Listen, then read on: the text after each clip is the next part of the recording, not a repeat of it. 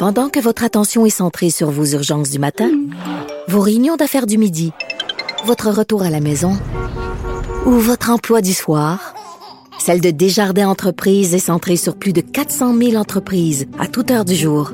Grâce à notre connaissance des secteurs d'activité et à notre accompagnement spécialisé, nous aidons les entrepreneurs à relever chaque défi pour qu'ils puissent rester centrés sur ce qui compte, le développement de leur entreprise.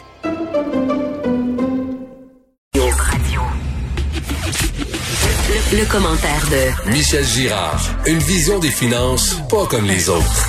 Alors, nous parlons d'économie avec Michel Girard, l'excellent chroniqueur à la section argent, Journal de Montréal, Journal de Québec. Euh, Michel, si quelqu'un volait ton portefeuille, prenait ta carte de crédit et t'achetait des cadeaux avec ta carte de crédit et te donnait des cadeaux, est-ce que tu dirais, mon Dieu, qui est généreux? Ben, c'est une belle image pour résumer ce qui se produit actuellement avec euh, le gouvernement de Justin Trudeau et euh, la guerre financière qu'il mène contre la COVID-19.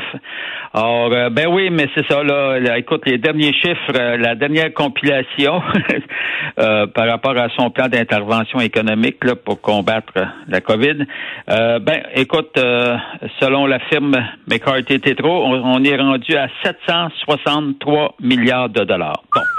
Ça, Attends une minute, vite de même. Le vite de même, c'est combien de zéros, Michel? Oui, eh ben, ah, vite de même, ben, en tout cas, c'est un paquet de zéro. on n'a même plus le temps de les compter. Euh, l'émission va être finie. Euh, non, mais cela dit, euh, le chiffre est tellement gros qu'on se dit, euh, bof. Ben non. Regarde, 763 milliards, il faut que tu saches que ce montant-là dépasse le montant de la dette fédérale qui avait été accumulée jusqu'en jusqu'en février dernier la dette fédérale totalisait à ce moment-là 717 milliards de dollars. Et ça, c'était toute l'accumulation de tous les déficits dans le passé, etc., etc.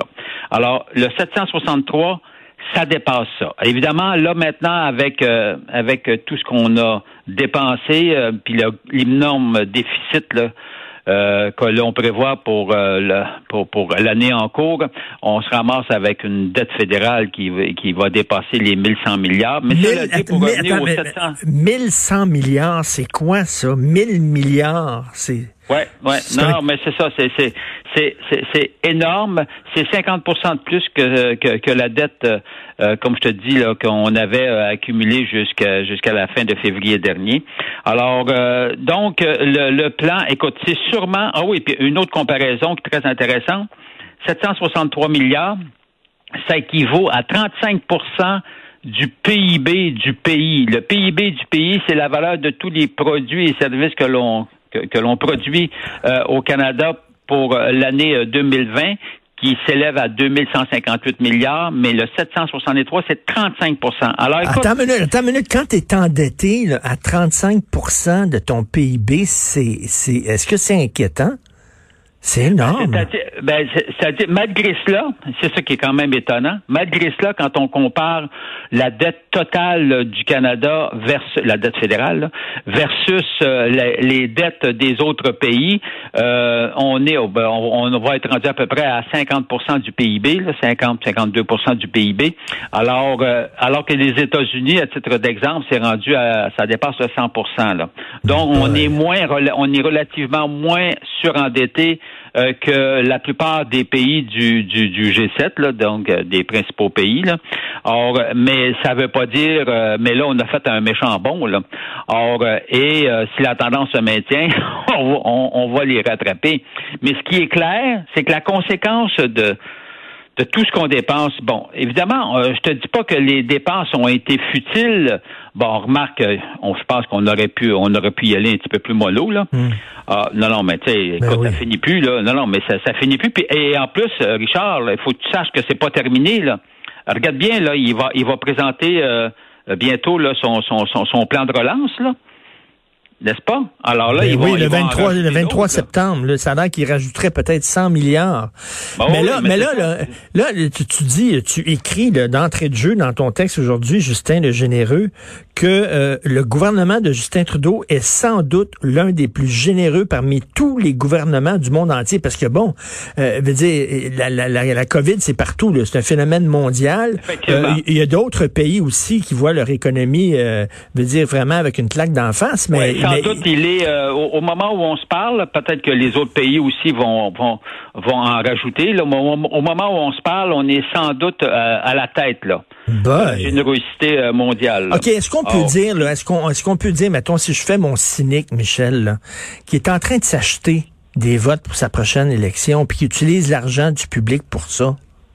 Ben ça, c'est évident là, que ça, son, son, programme, c'est un programme très généreux, et puis euh, que ça, ça lui permet, ça, ça lui permet évidemment bon, bon, d'obtenir des votes. Ben la sympathie, la sympathie d'une d'une grande part évidemment des, des Canadiens lorsqu'ils vont lorsqu'ils vont voter, parce que l'inquiétude que les gens vont avoir, est-ce que euh, bon, oh, on va le nommer O'Toole, tu sais, qui, qui, qui, aurait des chances évidemment de, de battre Trudeau euh, aux prochaines élections. Alors, mais lui, son programme, c'est un programme plus avec plus de restrictions, on, parce qu'évidemment, il, lui, son objectif, c'est de rééquilibrer euh, éventuellement le budget, mais il fera pas ça en trois ans, cinq ans. Là. Mais non. on est tellement surendetté, on a tellement un immense déficit que ça se fera pas euh, rapidement. Or, euh, mais non, non, c'est sûr que ça, ça, lui a permis d'obtenir beaucoup de votes, de mettre beaucoup de votes en banque là, pour les prochaines élections, à moins évidemment qu'il fasse d'autres gaffes.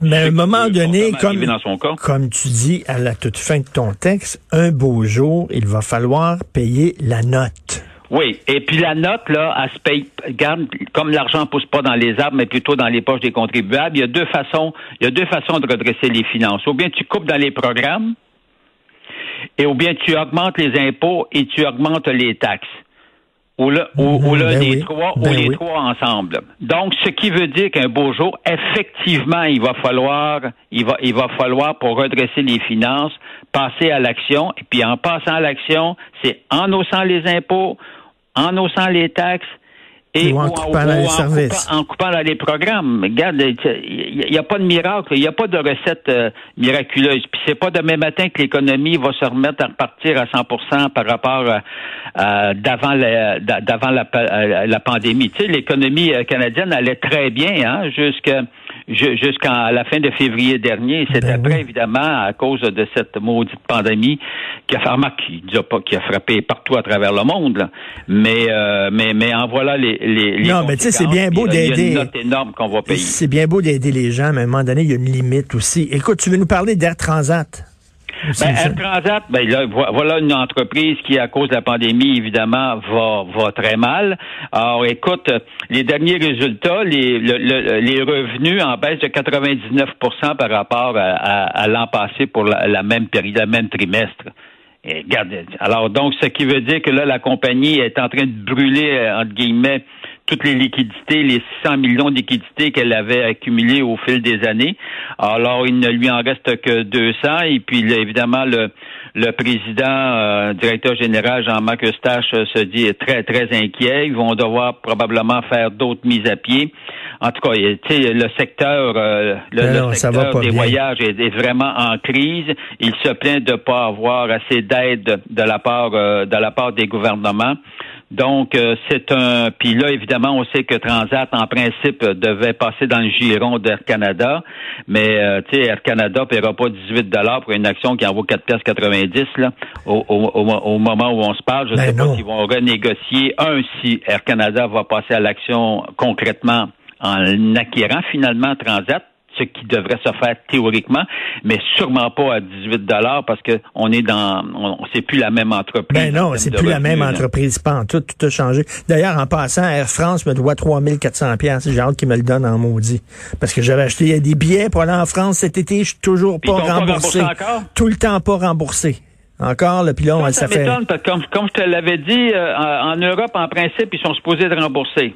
En tout cas, j'attends encore, là, puis euh, je fais, je fais partie de tous ces gens-là qui attendent un remboursement. Ah, euh, Ça, ça c'est inadmissible, ça. Inadmissible totalement. Merci, Michel. Au revoir. Merci, Michel Girard, chroniqueur de la section argent du Journal de Montréal, Journal du Québec. D'ailleurs, parmi les programmes d'aide de Justin Trudeau, il y a ce programme d'aider les entrepreneurs noirs. Euh, pour combattre le racisme. C'est dur pour tous les entrepreneurs ces temps-ci, pour tous les entrepreneurs. Pourquoi totalement, soudainement nous, nous, découper en petites tranches? Puis pourquoi pas les entrepreneurs asiatiques? les entrepreneurs maghrébins. Il y a plein d'études qui disent que si tu t'appelles Mohamed et t'envoies ton CV, c'est extrêmement difficile de trouver un job. Eux autres aussi font partie euh, des victimes du racisme. Pourquoi il n'y a pas une aide pour les entrepreneurs maghrébins? Les entrepreneurs arabes, les entrepreneurs asiatiques, eux autres, ils font, sont pas victimes de racisme. Je veux dire, à un moment donné, là, c'est quoi ces affaires-là de clientélisme? Lisez la chronique de Mario Dumont qui parle justement de ça. Tous les entrepreneurs euh, euh, boivent la tasse ces temps-ci. Je comprends pas pourquoi on aiderait particulièrement un segment de la population.